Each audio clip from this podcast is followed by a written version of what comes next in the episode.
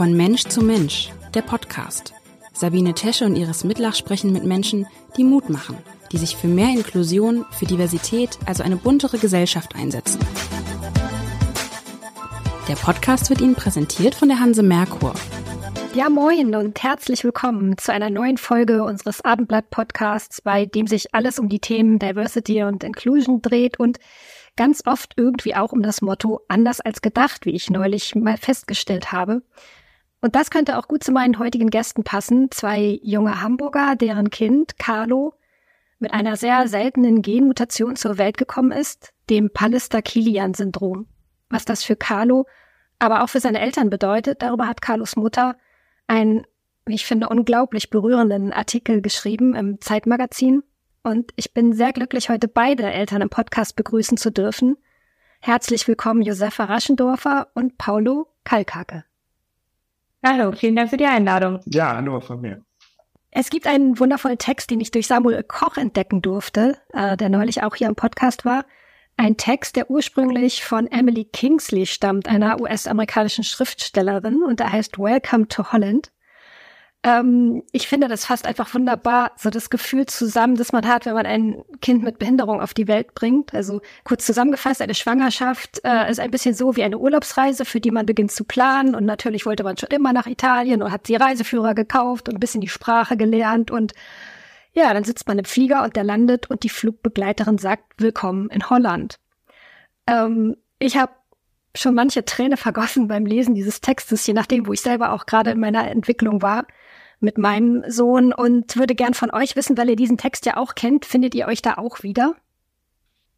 Also ich kenne den Text tatsächlich und er hat mich auch eine ganze Weile beschäftigt, ähm, weil er mir auch in einer Phase, wo es mir mit der Diagnose oder mit diesem Leben, das uns auf einmal jetzt bevorsteht, ähm, wo ich eine Phase hatte, wo ich damit gehadert habe, weil ich einfach gar nicht wusste, was das jetzt bedeutet. Und ähm, ich finde, dieser Text transportiert natürlich auch, also transportiert ganz gut diesen Trost, den man, den man darin auch, also man findet diesen, in diesem Text einen Trost, ähm, indem er einem sagt, dass das Leben, das einem jetzt oder die Reise, die einem jetzt bevorsteht, ähm, gar nicht unbedingt schlechter sein wird als, als das Leben, was man sich vorgestellt hat oder auf das man sich vorbereitet hat in der Schwangerschaft.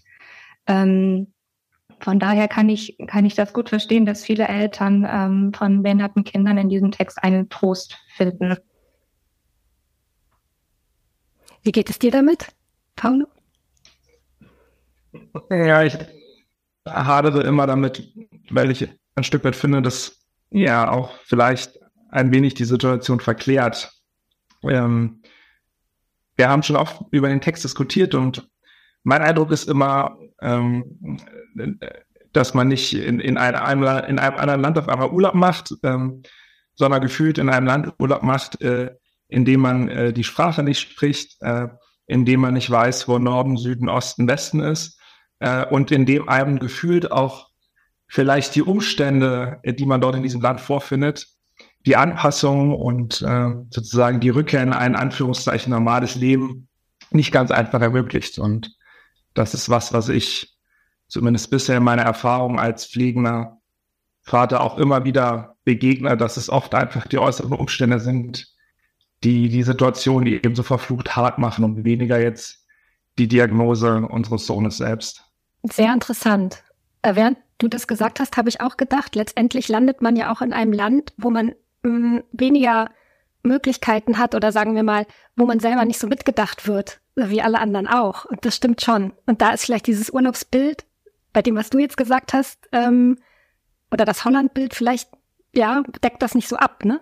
Ja, absolut. Also ich glaube, alle pflegenden Eltern können hunderte Anekdoten darüber erzählen, wie eigentlich äh, man im Alltag den absurdesten Situationen begegnet, äh, sei es Diskussionen mit äh, der Pflegekasse über die Sinnhaftigkeit eines Rollstuhls, ähm, sei es Diskussionen mit Ärzten über äh, was jetzt äh, sozusagen die sinnvolle Schlussfolgerung aus den aktuellen äh, Diagnosen und Symptomen ist. Und ich glaube, da wird einfach äh, uns als pflegenden Eltern auch ganz, ganz viele Steine in den Weg gelegt. Und das ist eigentlich das, was, was mich da immer am meisten irgendwie an, an unserer Situation stört. Hm, ich hatte es eingangs gesagt, ähm, die Diagnose bei euch äh, nennt sich Pallister-Kilian-Syndrom. Ähm, wie schnell stand es denn eigentlich fest? Äh, das ist ja ganz oft bei diesen ganz seltenen ähm, Genmutationen so, dass, dass die halt so wenig erforscht sind und kaum jemand was darüber weiß. Wie war das bei euch? Also in der Schwangerschaft wussten wir das nicht. Ähm, es war dann aber relativ schnell, nachdem Carlo dann da war, klar, dass irgendwas nicht stimmt, also dass irgendwas vorliegt. Ähm, also das hat sich dadurch gezeigt, dass ähm, Carlo ziemlich schnell auf die Intensivstation musste und ähm, er hat keine Luft bekommen.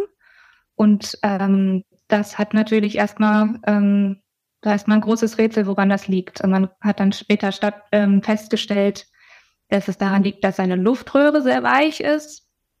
Und okay. die Hoffnung besteht, dass die, dieser Knorpel, der die Luftröhre offen hält, ähm, härter wird und sich das verwächst. Und so ist es jetzt auch gekommen, glücklicherweise.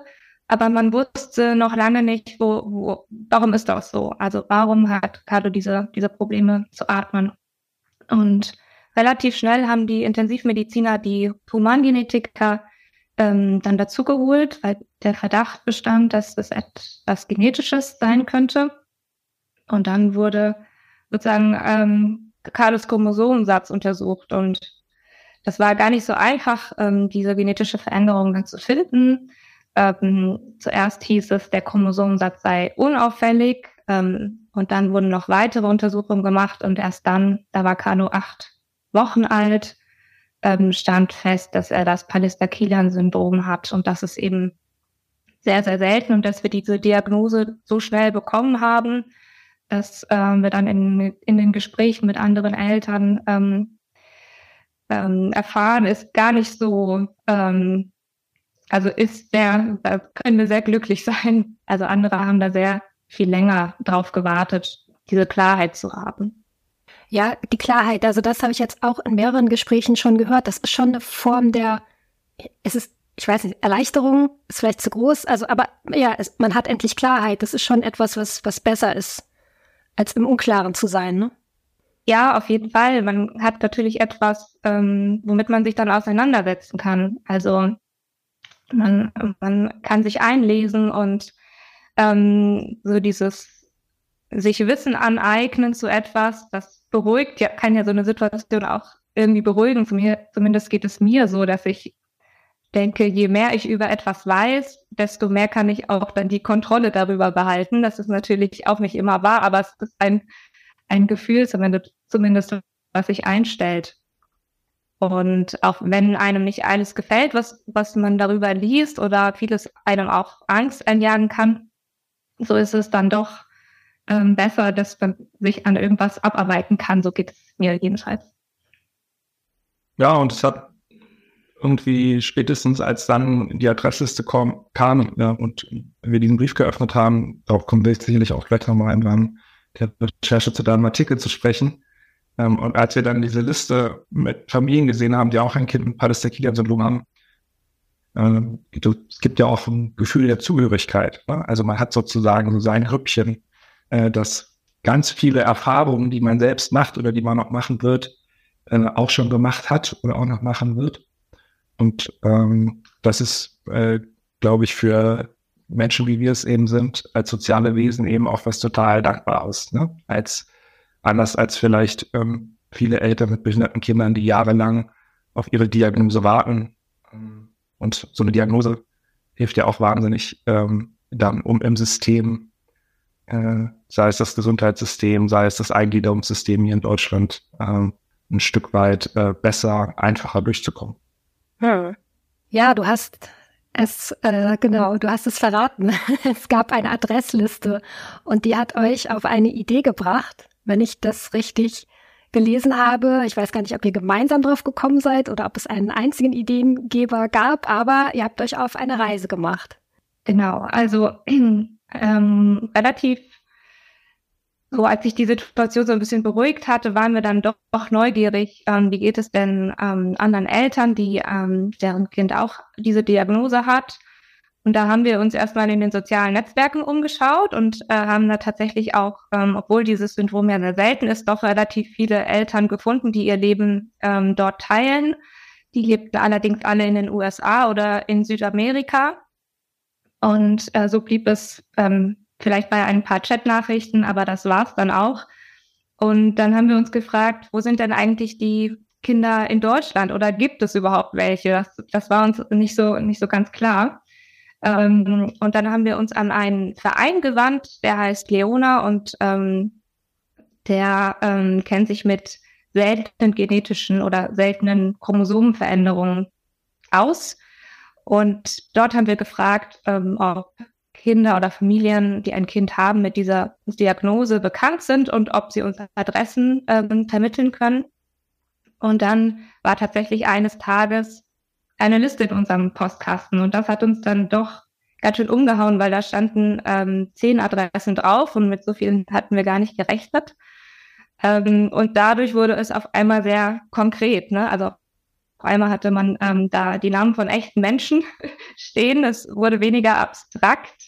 Wir konnten die anrufen und ähm, ich habe dann all, allen Familien ähm, habe ich gefragt, ähm, ob sie sich vorstellen können, dass wir uns, dass wir sie besuchen. Und das haben wir dann gemacht. Also wir haben uns ein ein halbes Jahr insgesamt Zeit genommen. Die Familien ähm, wohnten oder wohnen in ganz Deutschland verteilt und sind nach, nacheinander ähm, zu allen Familien gefahren und, und haben uns mit denen getroffen.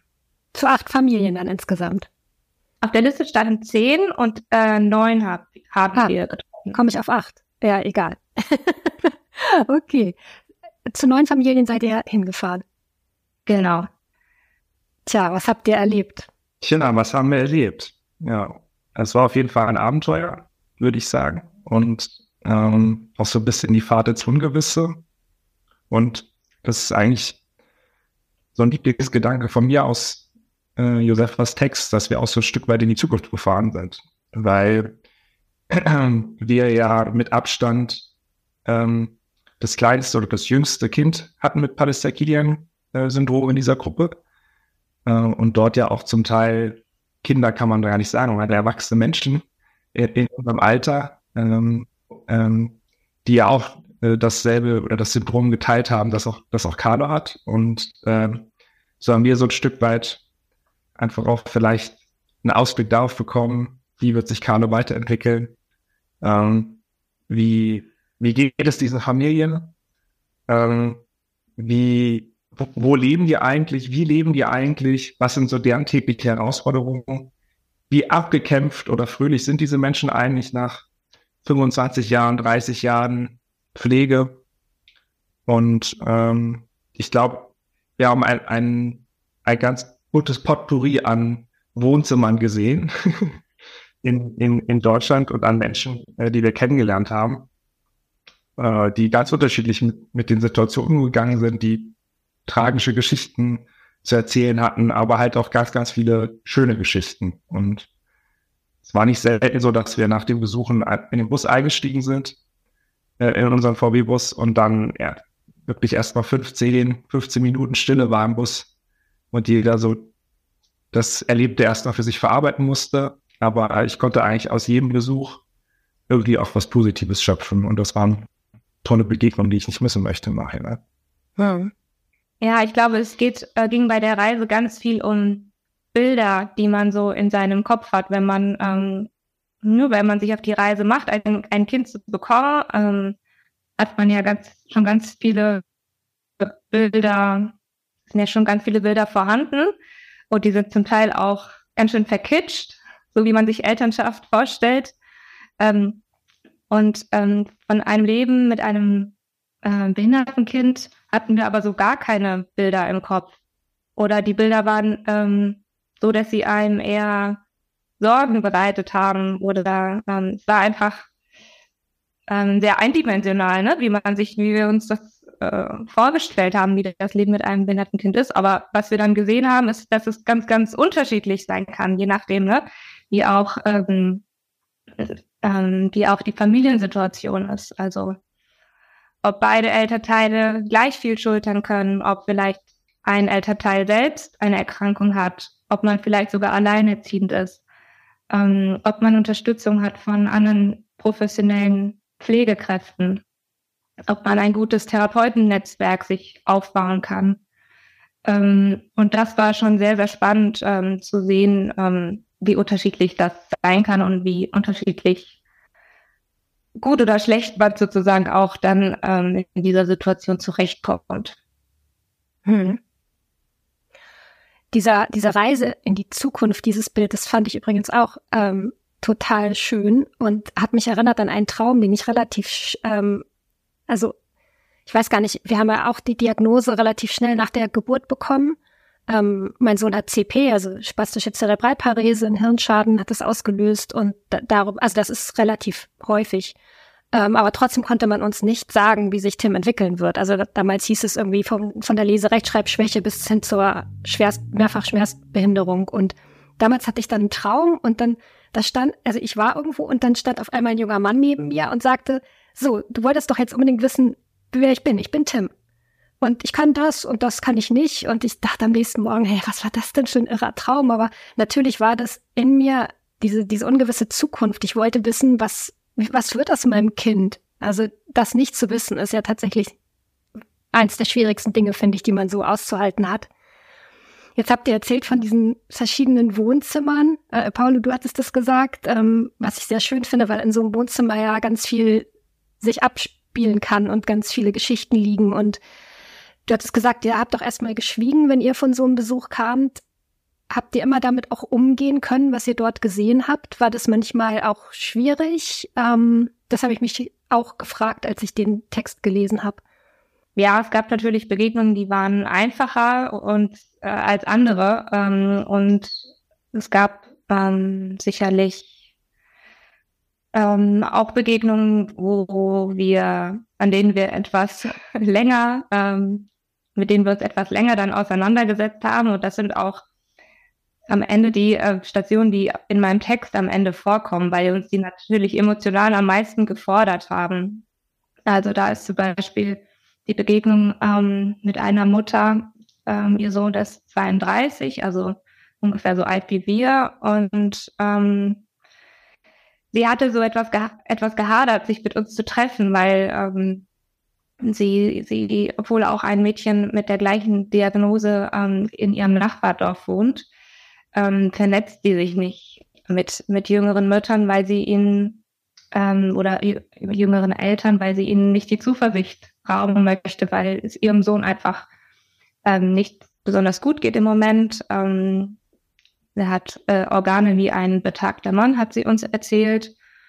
Und ähm, ich kann mich erinnern, dass wir danach, ähm, nach, nach diesem Besuch ähm, an einen Badesee gefahren sind.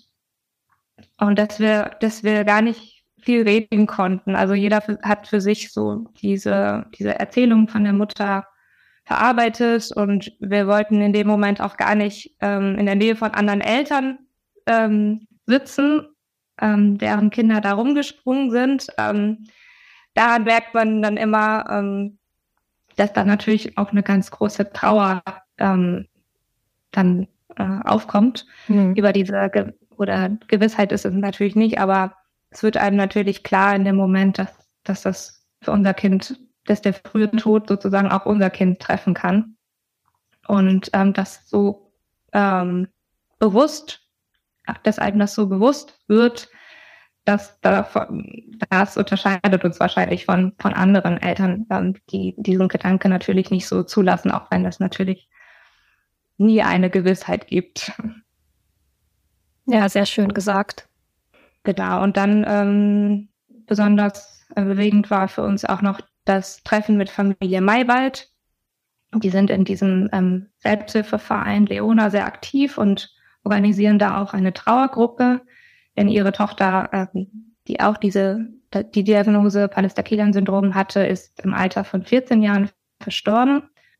Und das war für uns auch eine Begegnung, die wir uns mit Absicht nicht gleich ganz an den Anfang dieser Reise gelegt haben, sondern am Schluss und auch ähm, immer wieder überlegt haben, wie, wie wir wohl damit äh, umgehen werden. Aber uns war es dann am Ende sehr wichtig, auch, auch diese Familie zu treffen und ähm, ahnten auch, dass wir von denen auch sehr, sehr viel lernen können, wie man, wie man auch mit dieser Situation äh, umgeht.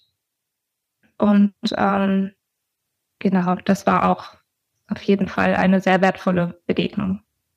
Ich finde, ich, ich finde dem, sozusagen der Umgang mit der Ungewissheit, das finde ich ist so ein ganz treffendes Motiv, was, glaube ich, alle Stationen durchzogen hat. Und als wir damals die Diagnose bekommen haben, habe ich mir so persönlich gesagt, ich will mir nie vorwerfen lassen, dass wir äh, Carlo sozusagen nicht ähm, optimal klingt so betriebswirtschaftlich, aber sozusagen optimal gefördert haben.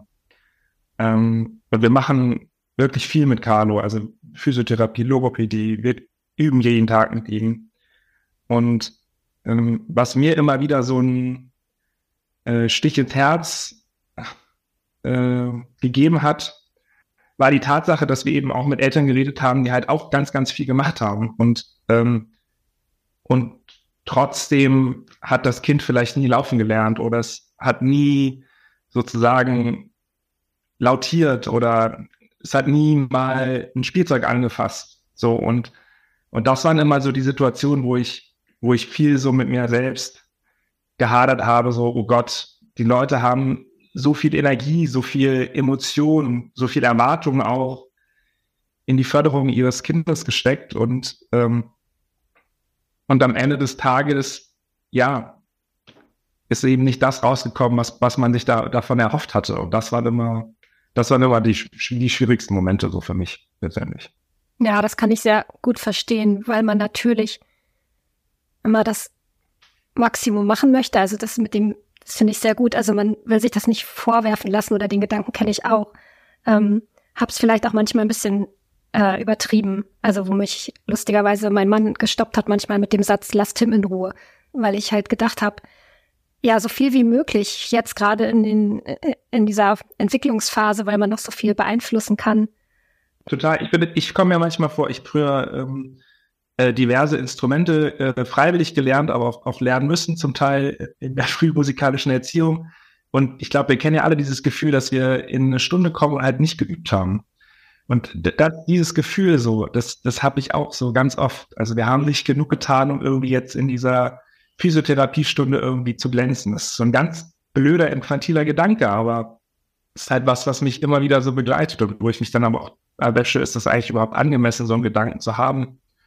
Ähm, ähm, und was heißt es eigentlich auch für mich selber, wie, wie ich mit der Situation fliegender, fliegende, fliegende Eltern umgehe? Was wir aber auch gesehen haben, finde ich, ähm, dass sich Therapie über einen langen Zeitraum oder das ständige Wiederholen, auch wenn man erstmal keinen Fortschritt sieht, über Jahre dann ähm, doch auf jeden Fall ähm, auszahlt. Und das hat mich dann wiederum eher so ein bisschen ähm, motiviert, dran zu bleiben und nicht zu schnell äh, so frustriert zu sein. Man braucht wahnsinnig viel Geduld, weil die ähm, der Fortschritt passiert einfach sehr langsam, aber er passiert dann doch. Also so konnten wir, das konnten wir auf der Reise auch sehen. Also eine Mutter hat jahrelang ihrer Tochter den Löffel wieder in die Hand gegeben und ähm, bei unserem Besuch hat sie dann mit der Gabel selbstständig gegessen und was das schon ausmacht und ähm, auch für eine Freude dann ist, wenn man, wenn man das geschafft hat. Ähm, das fand ich auch tatsächlich ähm, sehr schön zu sehen, ne? dass man dass man da einfach am Ball bleibt, auch wenn, wenn man jetzt nicht jede Woche oder jeden Tag Vollgas geben muss, aber so auf die lange Zeit gesehen zahlt es sich dann doch auf jeden Fall aus. Ich habe einfach gedacht, deshalb sage ich euch das jetzt mal direkt. Ich ähm, habe euch sehr bewundert oder ich bewundere euch sehr für diese Reise, weil ihr halt wirklich, ja, ähm, euch dem gestellt habt. Ne? Also diesen ganzen Familien und ihren Themen und äh, am Ende auch dieser Diagnose. Und ich habe nämlich ab, also ich selber habe es nicht geschafft damals. Ich habe ganz oft meine Augen verschlossen und wollte das nicht so richtig sehen und habe teilweise, obwohl uns auch die Ärzte damals sagten, als die Diagnose kam, so googeln Sie das besser nicht und ähm, aber hätte ich vielleicht mal früher nachgeguckt, dass Kinder mit CP oft Hüftprobleme haben, dann hätten wir vielleicht doch früher einen Stehständer besorgt, weil uns das nämlich niemand gesagt hat. Ähm, und dann habe ich so gedacht, auf so einer Reise wäre mir sicherlich auch mal das Thema Stillständer begegnet, jetzt mal so ganz einfach gesprochen. Insofern, ähm, ja, ich, ich wollte es einfach mal sagen. Ich finde es eine sehr mutige Reise. Habt ihr die eigentlich als Paar auch so beschlossen?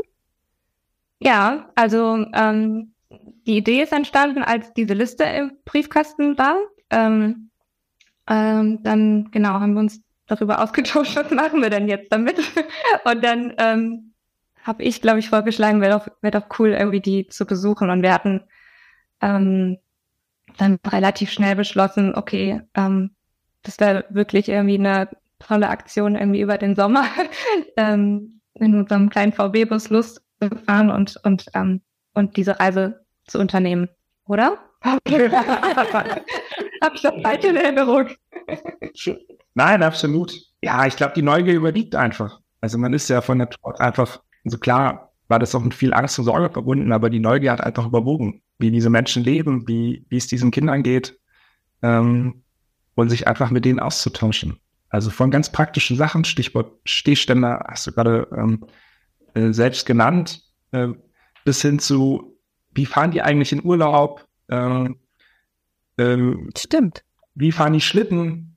Äh, ja. Fahren die überhaupt Schlitten? Ja, oder sitzen die den ganzen Tag nur zu Hause und betrauern sich selber? Und das war halt überhaupt nicht so. Und aus solchen Situationen und aus solchen ganz praktischen Tipps fängt man dann halt irgendwie an, dann seine neue Zukunft, die man nach solcher Diagnose erhält, dann irgendwie anders aufzubauen. Und reibt sich da irgendwie auch trotzdem was Schönes zurecht, auch wenn man vielleicht ein, ein behindertes Kind, obwohl, obgleich man ein behindertes Kind eben hat und vielleicht viele Dinge nicht machen kann, die man eben sonst machen würde. Ne? Mhm.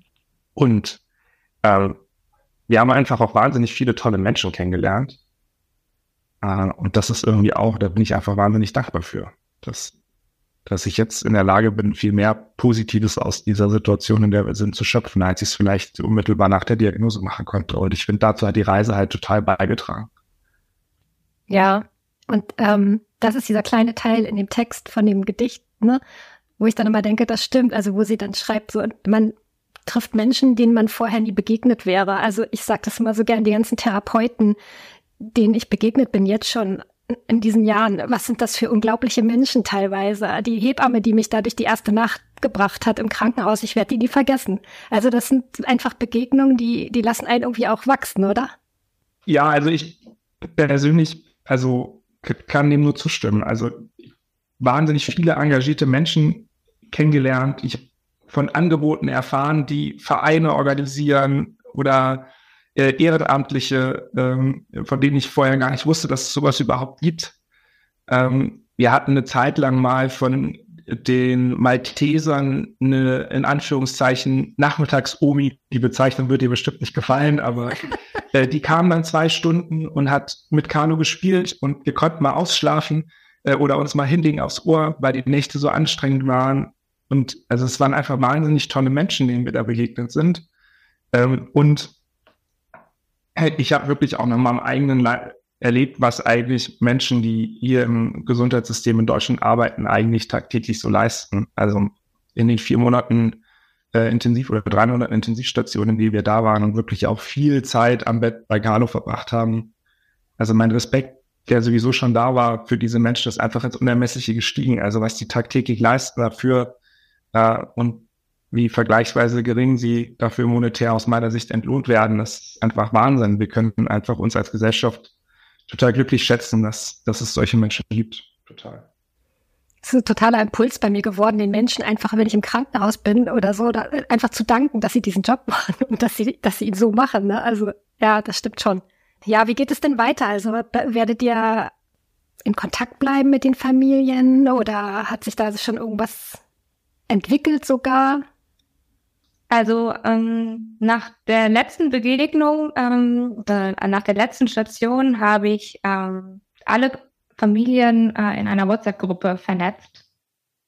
Ähm, und weil wir natürlich allen von allen anderen auch erzählt haben, aber untereinander kannten sich äh, einige, aber viele auch gar nicht und waren dann auch ganz neugierig und so und hatten auch überlegt, ah, das wäre toll, wenn, wenn wir irgendwie in Kontakt bleiben oder ob man vielleicht auch mal ein, ein Treffen zustande bringt oder war ein, ein ganz, ganz großer Wunsch der Vernetzung da. Und dann, genau, haben wir jetzt diese, diese Gruppe und ähm, sind darüber ähm, jetzt nicht täglich, aber immer mal wieder äh, im Austausch. Und jeder kann da mal ähm, seine Frage stellen und bekommt dann auch immer sofort von, von einigen Eltern äh, eine Antwort. Ähm, es können medizinische Fragen sein, aber auch ähm, alles Mögliche. Ne? Also ähm, ich, ich würde gerne gleich einhaken bei WhatsApp-Gruppe, weil ich das so super finde, weil ich glaube, das sind wirklich so diese kleinen Dinge, die aber ganz viel verändern. Ich habe durch eine Freundin, ähm, die ein Kind hat mit auch mit einem ganz seltenen ähm, Gendefekt, die ist inzwischen, weil das auch so gibt, es gibt irgendwie, weiß ich nicht, zwei Kinder an, ich glaube, also es sind, es sind extrem wenige, also eigentlich vergleichbar mit euch. Und ähm, die sind beide zu absoluten Experten geworden für das Syndrom ihres Kindes. Die Mutter wird inzwischen zu Kinderarztkongressen eingeladen, weil die von ihr wissen wollen, also ihr Wissen quasi brauchen, um sich weiter selber weiterzuentwickeln und Forschungsfelder aufzutun. Und das ist, bei so einer, deshalb komme ich da drauf, ähm, dass man medizinische Fragen stellt, weil da wird man vielleicht eher Antworten sogar bekommen, als bei Ärzten, oder? Ja, also ich kann mich erinnern, äh, äh, nach dem ersten äh, Gespräch mit humanen äh, GenetikerInnen äh, im Krankenhaus noch, äh, dass der äh, einer der Stationsärzte sagte, äh, sie werden zukünftig der Experte oder die Expertin für äh, die Diagnose ihres Sohnes sein. Und wir haben es damit beide irgendwie so ein bisschen abgetan, aber es entwickelt sich zunehmend zur Realität. Also es gibt leider auch sehr, sehr wenig so wissenschaftliche Literatur, speziell zu dem, zu dem Syndrom. Ich habe mittlerweile einen Google Scholar Alert, der mir, wenn alles der Kilian irgendwo auftaucht, äh, neue Suchergebnisse zeigt. Und ja, also ich will mir das jetzt nicht anmaßen, aber man hat schon das Gefühl, dass man an der einen oder anderen Stelle schon relativ dann auch mit den Expertinnen und Experten in den Krankenhäusern spricht. Und es kommt tatsächlich nicht selten vor, dass wir auch mal gefragt werden, ob wir eigentlich selbst in irgendeiner Form medizinisch irgendwie einen beruflichen Background haben, weil man halt so drin ist in den Themen einfach. Ne? Man muss es zwangsläufig, ne? weil es ist natürlich auch so, wenn man mit einem Neurologen redet oder mit einer Neurologin und dann irgendwie mit jemanden, der äh, sich mit äh, dem Skelettaufbau äh, äh, beschäftigt, also pädiatrischen Orthopäden, dass man zwar unterschiedliche Antworten potenziell zur selben Frage bekommen kann, weil diese Menschen sind halt hochspezialisiert. Und ich habe immer das Gefühl, unsere Aufgabe ist es vor allen Dingen, dafür zu sorgen, dass diese dis unterschiedlichen Disziplinen halt miteinander reden, so. Mhm. Um halt, und das ist, glaube ich, immer die große Herausforderung von vielen pflegenden Eltern, diese Leistung zu vollbringen. So, und dabei hilft einem eigentlich keiner, ne? Das muss man mehr oder weniger selber machen. Ja, und diese, diese Aussage, sie werden die Experten ihres Kindes werden, die war anfangs natürlich total überfordernd, weil man hatte so das absolute Bedürfnis nach einer Person, also einem Reiseführer, der jetzt sagt, tun Sie dies und das und dann wird das eintreten und ähm, das eben nicht zu haben und ähm, sich zuzutrauen, dass man selbst irgendwann diese Person wird, die, die sozusagen sagt, wo es lang geht, ähm, also zu merken, dass, dass sich das einstellt so langsam, das ist äh, irgendwie total beruhigend. Und ähm, jetzt in unserer WhatsApp-Gruppe sind auch schon ähm, zwei kleinere Kinder als Carlo, also Carlo ist jetzt nicht mehr der Jüngste, inzwischen sind zwei weitere Babys zur Welt gekommen, die ähm, auch das Pallister-Kilan-Syndrom haben und die haben glücklicherweise auch unsere Gruppe gefunden und ähm, da fühlen wir jetzt, fühlen wir uns jetzt quasi schon ähm, viel expertiger als noch vor, vor zwei Jahren und können, ähm, können auch schon Antworten geben. Und das, das ist natürlich irgendwie total wertvoll und, und auch beruhigend zu wissen, dass, dass man dann, dann doch reinwächst, auch wenn man sich das erstmal nicht vorstellen kann. Hm. Wenn ihr euch als pflegende Eltern etwas wünschen könntet, ähm, was wäre das? Ich weiß, jetzt könnte man viel sagen, aber was liegt euch am Herzen? Worüber würdet ihr gerne nochmal sprechen? Ah. Genau, die Liste ist lang. Die Liste, die Liste ist so wahnsinnig lang. Also ich glaube, ich würde den Trick anwenden und würde sagen, ich wünsche mir drei, drei neue Wünsche. Nein, Spaß beiseite. Ich glaube, was ich mir wünschen würde, wäre natürlich A, mehr Sichtbarkeit für fliegende Angehörige. Das müssen jetzt nicht unbedingt Kinder sein. Ich finde halt einfach, ähm, wir sehen zunehmend in Deutschland, dass wir äh, auch durch den Fachkräftemangel bedingt äh, zunehmend darauf rekurrieren, dass halt Angehörige äh, Menschen, die der pflegebedürftig sind, halt pflegen. Und ich finde, das muss stärker sichtbar sein in der Gesellschaft, weil das ist ein, ein, großes Päckchen, das, das diese Menschen für, für unsere Gesellschaft tragen. So. Und ich glaube, auf einer ganz konkreten Ebene würde ich mir einfach wünschen, dass wir, äh, dass man uns nicht immer dieses Gefühl gibt, Bittsteller zu sein und jetzt sozusagen mehr zu nehmen, als uns eigentlich zusteht. Und ich finde, wir sind ja in Deutschland Autoland. Nichts ist sinnbildlicher dafür als der Behindertenparkausweis. Also sozusagen die Steine, die einem, und dafür können diese einzelnen SachbearbeiterInnen gar nichts, aber die Steine, die einem quasi in, in den Weg gelegt werden, um so einen Zettel zu bekommen, dass man auf Behindertenparkplätzen parken kann, da muss man das Gefühl haben, das ist sozusagen was so Anmaßendes, dass ich mir jetzt dieses Recht rausnehme, äh, äh, mit einem Behinderten, mit einem mehrfach schwerstbehinderten Kind auf so einem Behindertenparkplatz parken zu dürfen. Ähm, da muss man sich fast für entschuldigen. Und ich finde, diese sehr anekdotenhafte Situation transportiert so ein bisschen das, was ich halt ganz, ganz oft fühle, wenn wir eigentlich Dinge in Anspruch nehmen, die uns gesetzlich zustehen. So. Und das würde ich mir wünschen, sollte sich ändern, weil es ist sowieso schon wahnsinnig schwer und ich finde, das macht es echt manchmal äh, nahezu unerträglich. Hm. Hm. Josefa? Mir geht es so oder mir ging es so, dass ich, ähm, als ich so zum ersten Mal oder die ersten Male, mit denen ich, äh, denen ich mit Carlo rausgegangen bin, um mit ihm spazieren zu gehen, habe ich mich immer gefragt, wo sind denn die anderen ähm, Kinder, die vielleicht einen Rollstuhl haben? Und das, dass ich die einfach gar nicht getroffen habe hier in unserem Viertel, liegt natürlich auch daran, dass, dass die Wohnsituation hier mit, mit Altbauten und ohne, ohne Fahrstuhl ähm, gar nicht so ist, dass, dass sie in meinem Umkreis leben können, sondern die haben sich sicher dann irgendwann ähm, ein anderes Viertel äh, gesucht, wo es mehr Neubauten wieder aufzugibt. Aber sehr interessant. So habe ich noch nie gedacht. Aber das wird, das wird, wird eine meine Theorie. Ja. Ich genau, aber ich, ich habe mich einfach sehr alleine gefühlt und ähm, und ich würde mir wünschen, dass ich, dass wir nicht erst einen, einen Verein anrufen müssen und durch ganz Deutschland fahren müssen, um andere Familien zu treffen, sondern dass das sozusagen auch ähm, in, in meinem Viertel stattfinden kann. Und, ähm, und so dieser, diese Begegnung einfach, ähm, einfach im Alltag auch stattfinden. Und man dann auch vielleicht mit so einer Diagnose nicht so ganz geschockt rausgeht, wie wir es äh, damals waren, weil, weil es einfach schon in, in, seinem, in, in unserem Alltag schon einmal vorgekommen ist, dass wir ein, ein Kind mit, mit Rollstuhl getroffen haben. Und auch die, auch die Geschichte der Eltern kennen. Und genau, dass das, dass das einfach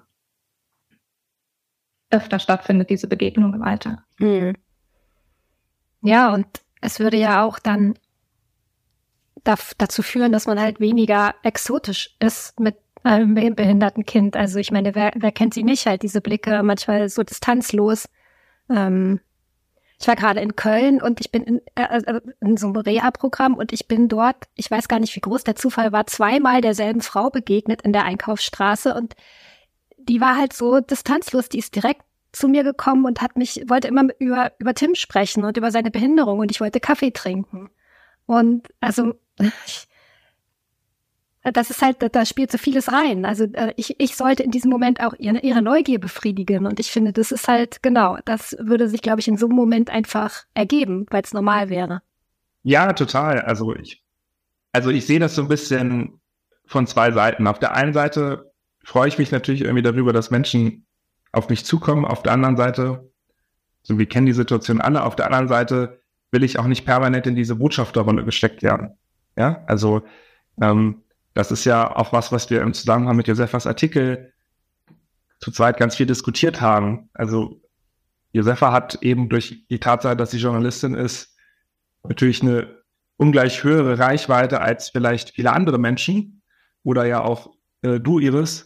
Und die Frage ist halt jetzt, kommt mit dieser Reichweite, die ihr habt, eben auf die besondere Verantwortung, solche Kanäle zu nutzen, um, um darauf aufmerksam zu machen, dass auch ganz viele Menschen mit Behinderung äh, äh, inmitten unserer Gesellschaft sind und gar nicht so sichtbar sind, wie sie eigentlich sein sollten, aus meiner Sicht. So, und ich, äh, das ist eben ein Stück weit eine besondere Bürde und gleichzeitig kann ich auch verstehen, dass man nicht permanent in diese Rolle gedrängt werden will. Derjenige oder diejenige zu sein, die eben darauf aufmerksam macht, sondern manchmal wird man eben auch nur in Ruhe in der Fußgängerzone in Köln seinen Kaffee trinken.